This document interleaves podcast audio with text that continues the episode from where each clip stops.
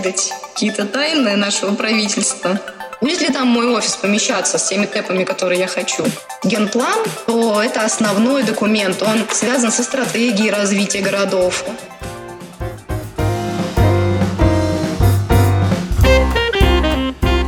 Слушаете подкаст «Загадки архитектора» и я, ее ведущий, Воронцов Владислав. В этом выпуске вы узнаете, что такое генеральный план города и кто его разрабатывает. Что такое правила землепользования застройки и зачем они нужны нам. Также вы узнаете, почему ваш дом могут снести и когда по вашему участку может пройти автомагистраль. И что нужно сделать, чтобы сохранить свое имущество. И мы начинаем. Начинаем. Ну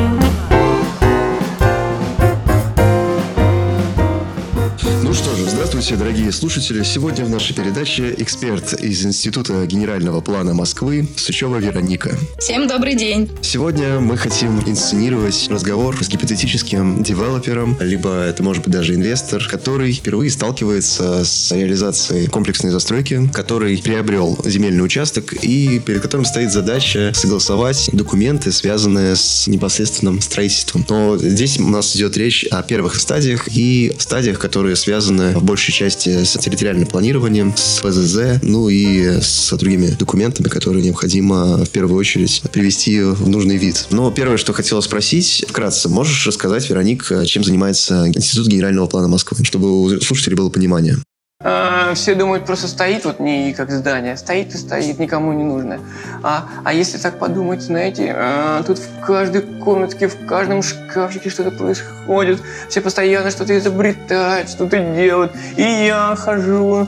Есть Москомархитектура и четыре подведомственные организации, которые ведают всеми вопросами, связанными с развитием вообще территории города. Это Генеральный план Москвы, Главапу, Градплан и четвертая организация занимается разработкой подосновы и всем, что касается инженерных каких-то изысканий, Мосгоргеотрест. Вот в составе таких четырех детей происходит жизнь вообще нашего города. Ну, это имеется в виду жизнь с точки зрения э, градостроительного проектирования. Конечно. То есть э, изначально был генплан. Это самая старая, самая матерая организация. И в ведении генплана было составление первых генпланов Москвы, рисование карт от руки, гигантские просто полотна, которые определяли будущую жизнь города. Сейчас уже все поменялось. Жизнь накладывает свои коррективы, много различных программных обеспечений, которые готовы снабдить градостроительные документы документацию, любую точку вообще нашей страны. Э, генеральный план занимается теперь не только работой в Москве, работой в регионах. Также входит э, работа в генплане. Это был генплан Казани, Севастополя. Это работы по Южно-Сахалинску, Иркутску, Сургуту.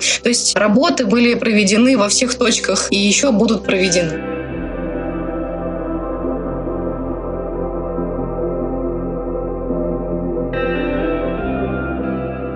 Вы когда-нибудь хотели попасть в будущее? Сотрудники НИПИ Генплана создают города образы будущего каждый день. Именно в руках этих специалистов будет спланированы крупными мазками будущие силуэты наших городов.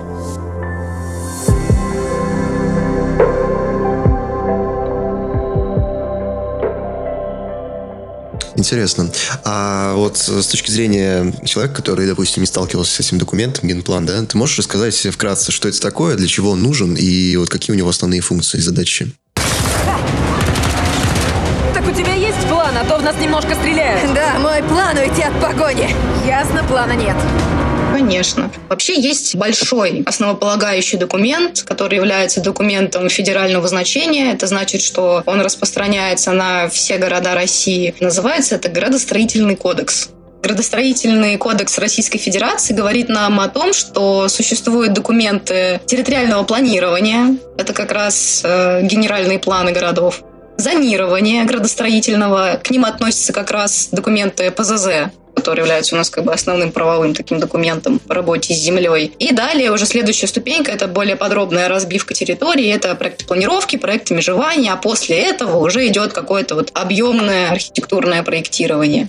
Если рассматривать генплан, то это основной документ. Он связан со стратегией развития городов. Он включает в себя перечень ключевых мероприятий там, по инженерии, по транспорту, по развитию жилого фонда, закладывает э, размещение социальных объектов. И цель генерального плана – это построить многоквартирный жилой дом или группу жилых домов там, где потенциально это возможно с точки зрения обеспеченности транспортом, то есть чтобы не было пробок, чтобы люди нормально приезжали и уезжали, и все это как бы действовало, ехало. С точки зрения инженерии, то есть, э, условно говоря, чтобы хватило мощностей на главных сооружениях, чтобы обеспечили подключение там основных систем и канализации, и водоотведения, водоподачи. В общем, все, чтобы работало без сбоев. Плюс, чтобы, условно говоря, этот жилой дом, который, естественно, привлечет туда новых жильцов, то есть это приедут люди, у них есть дети, чтобы с этой точки зрения тоже было все в норме. Социалка, детские школы, сады, больницы. Люди же должны будут куда-то ходить в сады, где-то лечиться, где-то образовываться. И все это закладывает генеральный план.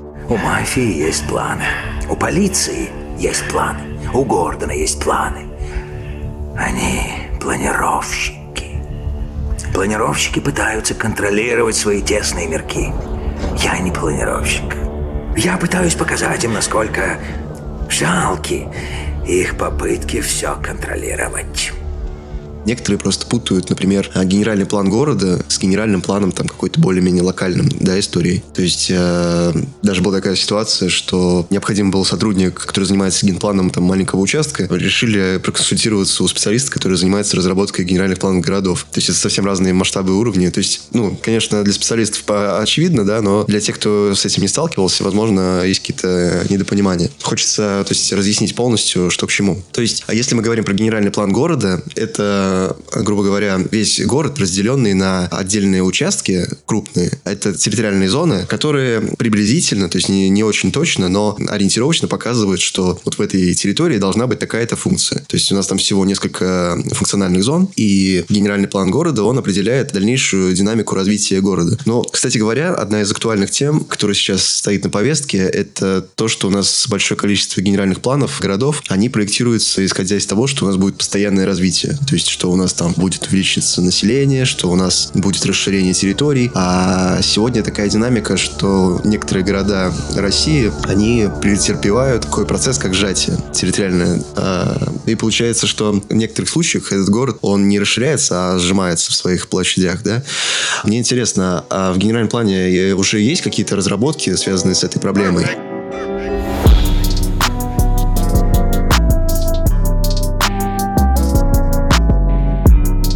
Сейчас спрашиваешь очень конфиденциальную информацию, но я попробую тебе ответить так, чтобы не выдать какие-то тайны нашего правительства.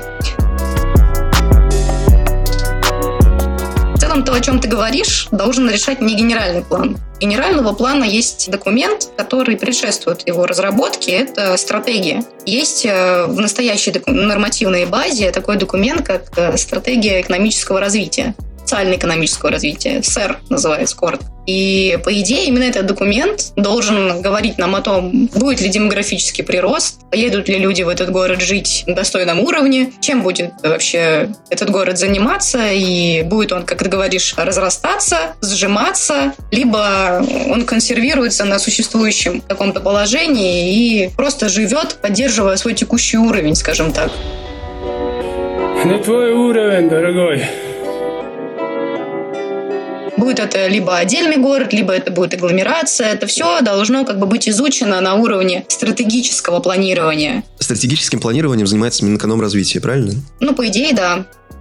Ну, это мы зашли в такую очень узкую тему, но на самом деле это очень актуально.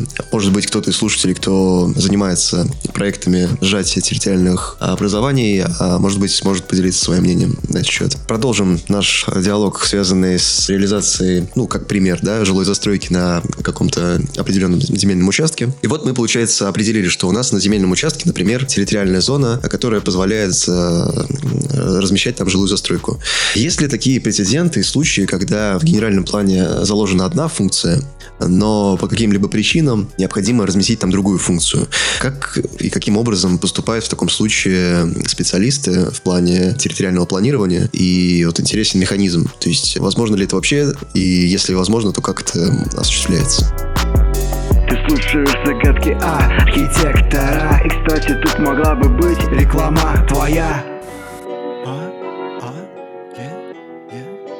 здесь есть некая коллизия, что территориальное планирование, оно устанавливает функциональные зоны, а градостроительное зонирование устанавливает территориальные зоны. И функциональные зоны генерального плана, они просто описывают функцию. Есть десятый приказ Минэкономразвития, который говорит нам о том, какая функция может быть у территории. И сейчас есть некая тенденция в новых генеральных планах как можно больше обобщать количество функций, которые может быть на территории. То есть это не просто там жилая, а какая-то общественно жилая зона. И там общественно-деловая, какая-то производственная, смешанная. Потому что если генплан жестко закрепит эту зону, то в дальнейшем будет намного сложнее реализовать мероприятия уже непосредственно на земле. То есть потребуется внесение изменений, а это отнюдь не быстрый процесс, потому что документы должны проходить процедуру публичных слушаний при внесении в них изменений. То, о чем ты говоришь, территориальная зона, это уже территориальная зона ПЗЗ, то есть правил землепользования и застройки. Если нам генплан заложит некую функцию, то ПЗЗ эту функцию уточнит по существующему положению и скажет, что на данный момент, с учетом тех э, правил землепользования, которые есть,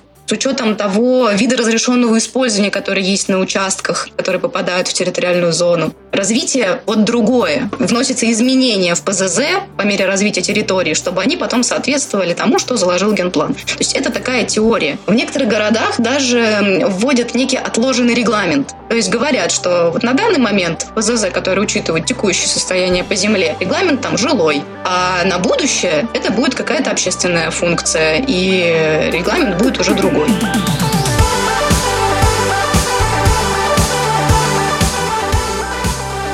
Дальше в этом проекте планировки территории мы можем уточнить уже более детально все функции. И там даже, получается, у нас, когда есть э, просто функциональная зона в генеральном плане, там, например, может не быть э, размежеваны участки, там может быть не выделены территории под улично-дорожную сеть. И проект планировки как раз разделяет всю зону на отдельные участки и таким образом позволяет выявить непосредственно уже э, конкретные участки под непосредственное размещение какой-либо застройки уже непосредственно. Можно прикинуть пятно застройки даже. И укрупненные этапы.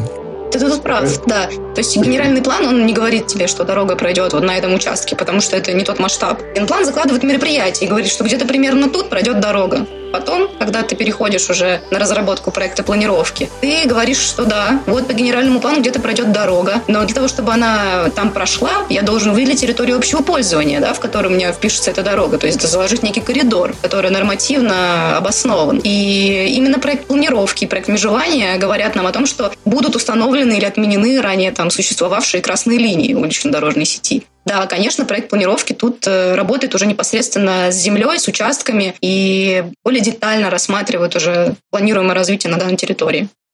Вы чего? Странно, что мы здесь сидим, что мы все это обсуждаем. Как мы вообще до такого дошли? Я не понимаю вот это. Ну, я вот часто замечаю у застройщиков такую, ну, там, допустим, девелоперские компании такую схему, что они делают предварительную концепцию, обращаются в какое-то частное бюро, и с этой уже частной концепции уже а, идут на дальнейшее согласование, и уже, допустим, такие институции, как Институт генерального плана, и, там, Главное архитектурно-планировочное управление, либо Градплан, да, то есть они, получается, доводят до конца эту концепцию и ее адаптируют к реалиям всех нормативов. Я не вижу в этом противоречия, потому что заказчик может выбирать любого человека творческого, которого он хочет сделать автором своего, своей концепции. И есть много различных мировых опытов, когда какая-то местная контора адаптирует мнение какого-то гения на территории. То есть это нормально, не надо этого стесняться, почему нет? Мы, получается, в описании подкаста оставим ссылки на полезные материалы, куда можно обратиться, чтобы посмотреть непосредственно генеральный план э, города. Ну, конечно же, это будет у каждого города свой э, материал, да. В основном это все располагается на сайтах администрации города. А может быть, есть на примере какие-то еще ресурсы обобщенные, да, где можно посмотреть документы, связанные с территориальным планированием, с функциональным зонированием участка, чтобы примерно понимать, допустим, перед покупкой этого участка, что он из себя представляет что там можно реализовать. Ну, на ВГИСТП, конечно, можно посмотреть. Это такой очень хороший ресурс, там можно практически на любой город найти документацию. А для каждого города отдельно еще существуют свои особенные ресурсы. Вот для Москвы, например, есть хороший ресурс еще Росреестр, да, предоставляет данные по земельным участкам. Да, конечно, они пишут, что это не официальный источник, но, тем не менее, информация Росреестра чаще всего бывает наиболее актуальной по земельным участкам. Надо смотреть, конечно, ограничения на территории, надо смотреть, все, все эти зоны тоже поставлены на кадастр, и также могут быть отображены на публичной кадастровой карте. Так что любой город, пожалуйста, хочешь, заходи, изучай. Прежде чем покупать и вообще рассматривать потенциал развития, надо изучать все документы. Конечно, в большинстве случаев в компаниях девелоперских есть целый отдел, который занимается аналитикой и предварительным анализом а, участков, да. Но вот если, допустим, говорить о каком-то малом а, девелопере, который не может позволить себе штат сотрудников, то есть ему можно сделать такой совет, что прежде чем приобретать участок, нужно тщательно проанализировать все ограничения градостроительные и, соответственно, изучить все документы, которые будут определять его статус и функцию. Потому что есть риск того, что купленный участок не даст возможности реализовать свои там чаяния, мечты, да. Я похож нужно человеку, у которого есть план. Я знаешь кто? Я пес, бегущий за машиной. Я бы не знал, что делать, если б догнал. Так что я просто делаю и все. Потому что на что нужно обращать внимание? Если рядом лес, соответственно, скорее всего, э, на этот лес и претендует лесфонд. Нужно понять, входит эта территория в какие-то границы особо охраняемых территорий, э, стоит на балансе или нет. Это первое. Второе. Если течет речка, условно говоря, надо посмотреть, а далеко ли этот участок находится от береговой полосы, от зон затопления, подтопления. Ну, то есть такие элементарные вещи, которые очевидны экспертам, да, но могут быть зачастую и не очевидны для собственника все, что до 2007 года было поставлено на кадастр, то есть год постановки очень важен, например, попадает под некую водную амнистию, то есть может находиться в береговой полосе. Иные территории не могут. То есть э, постановка их на учет не официально, она была проведена в обход уже действующей на тот момент документации водного кодекса, и могут возникнуть проблемы. И эти риски тоже должны быть оценены застройщиком. Если мы говорим там про объекты культурного наследия, то есть если это крупный город, ты видишь просто, что рядом стоит красивый, дряхлый, полуразрушенный особняк. Первое, о чем нужен, должен заботиться девелопер, а случайно это не объект культурного наследия? А можно ли мне тут рядом строить там 10-12 этажный дом или даже выше? Будет ли там мой офис помещаться с теми тэпами, которые я хочу? То есть это все, конечно, очень важно. Ну, если, допустим, мы говорим про Питер или Москву, там еще это достаточно жестко регулируется. Если говорить про регионы, да, часто такая тенденция, что обходят каким-то образом зону ОКН, либо их каким-то образом ну, я просто говорю, например, может быть, там сам объект сохраняют, да, но, допустим, исторический образ города, то есть облик его, например, там в каких-то из городов, где есть исторический центр, там, например, ставят какую-то свечку, да. То есть я, я про то, что иногда все-таки нужно руководствоваться не только нормативными там документами, либо документами, которые ограничивают, но еще и какими-то общими моральными принципами, наверное, чтобы понимать, что, а, возможно, объект просто тут будет неуместен с точки зрения эстетики, качества города, потому что в конечном счете выигрывает э, весь город, если мы бережно относимся к объектам культурного наследия, например, да, в том числе. И таким образом создаем уникальную среду, в которой хочется жить, в которой хочется приглашать туристов, и за счет этого город выигрывает в любом случае, да.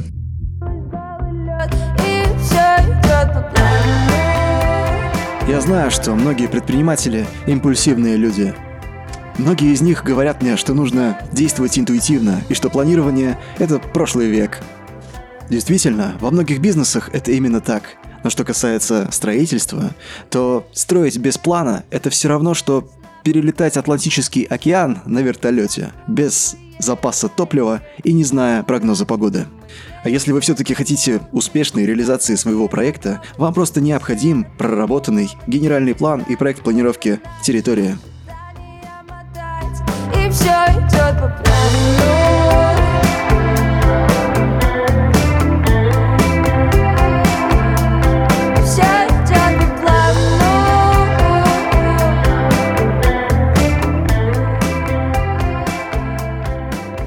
знаю, что некоторые собственники, ну, даже не то, чтобы собственники, да, то есть, получается, это, наверное, больше речь про ИЖС, и эм, что иногда считают, что не столь обязательно как можно быстрее регистрировать участок. Можно там подождать, можно, например, его зарегистрировать уже, когда будет все построено, а какой-то период времени можно пока оставить, как будто это ведется строительство. Какие есть риски в этом плане? То есть, как специалист, да, хотел э, уточнить, есть ли какая-то опасность с этим связанная? Ну, вообще, конечно, есть. Зная по опыту работы, что постановка на кадастровый учет является препятствием, в том числе для нас, разработчиков. Я могу только призывать всех максимально быстро ставить на учет все, столбить свою территорию, потому что... А что является основанием, например, для нас, городостроителей, для разработки ПЗЗ, например? Те же самые земельные участки землепользования. То есть нам передается не выгрузка официально полученная от Росреестра. Мы должны учесть эту выгрузку. То есть законодательно закреплено, что территориальные зоны не могут пересекать земельный участок. То есть какой риск у собственника? Если он знает теоретически, что вот это его земля, но никто, кроме него, не ведает об этой информации, то мы, например, как разработчики, разрисуем там город, э, поделим на какие-то пятна, а он потом не сможет встать просто на кадастр, потому что он не сможет находиться частью участка в одной территориальной зоне, а частью в другой он будет противоречить документации. Поэтому потребуется внесение изменений. То есть это настолько затягивается процедура, что делать ее обычному простому человеку очень сложно становится. Поэтому здесь, конечно, чем быстрее человек поставит на кадастр, тем раньше город узнает о том, что у него там есть права, и тем больше вероятность, что его учтут. И это наша земля. Вы за что хотите там бороться? Не знаете? А мы знаем. То есть это, конечно, частный случай, но в моей практике я встречал такие ситуации, когда, например, шла речь о том, чтобы проложить новую дорогу, и э, в первую очередь проектировщики предлагают проложить дорогу по земле, не зарегистрированной каким-либо образом на права собственности, там, например, да, или аренды. И получается, там даже может стоять какое-то строение, но оно не зарегистрировано, и по факту для проектировщика его не существует.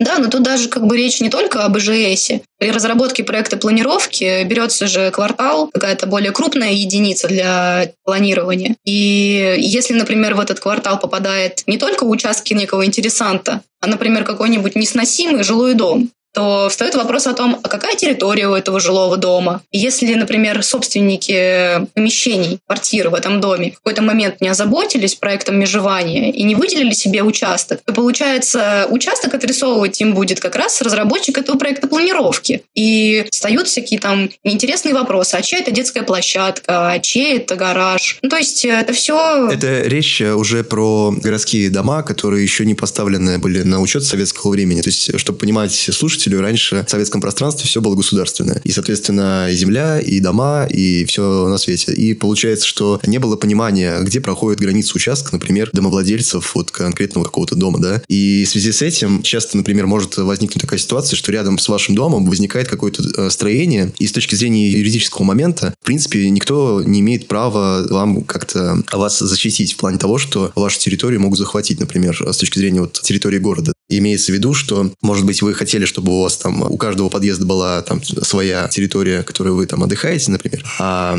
планировщик может, э, например, ее спланировать таким образом, как будет удобно не этому дому, а, а тому дому, который будет застраиваться, например. Потому что, ну, в ряд всяких обстоятельств такое может случиться. если у вас как раз участок не отмежован, если он не стоит на кадастре, то вообще нет никаких оснований вам как-то защитить э, свою территорию в этом плане. То есть она будет э, выделена по нормативу, будет соблюдена площадь, которая необходима на каждого жителя, да, общей территории, но она может быть конфигурацией не той, которая бы была приятна для вас.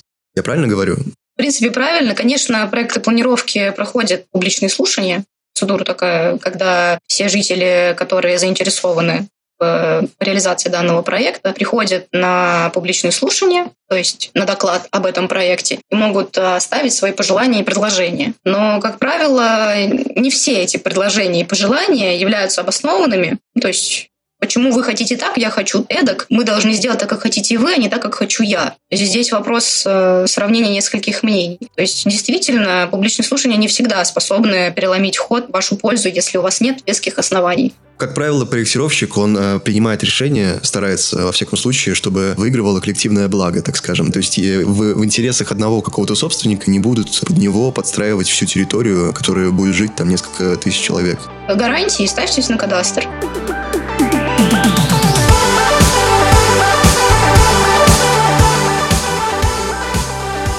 Прослушали первую часть выпуска про генеральные планы подкаста «Загадки архитектора» и я ее ведущий Воронцов Владислав. Подписывайтесь, ставьте лайки, колокольчики, звездочки. Все это нам очень пригодится для продвижения нашего эфира. Рассказывайте друзьям, делитесь, не забывайте оставлять комментарии. Вы можете найти нас в подкасте Яндекс Музыки, ВКонтакте и в Инстаграме. Также наш подкаст есть в Apple Music, Spotify и многих других платформах. И, кстати, вы тоже можете принять участие в нашем подкасте. Оставляйте заявки на почте, которая указана в описании подкаста. И, кроме того, мы ищем партнеров программы, спонсоров и желающих помочь нашему проекту. Мы ищем нашу команду продюсеров, сценаристов, SMM-специалистов и, конечно же, звукорежиссеров. Контакты есть в описании подкаста, ну а мы ждем вас во второй части выпуска про генеральные планы.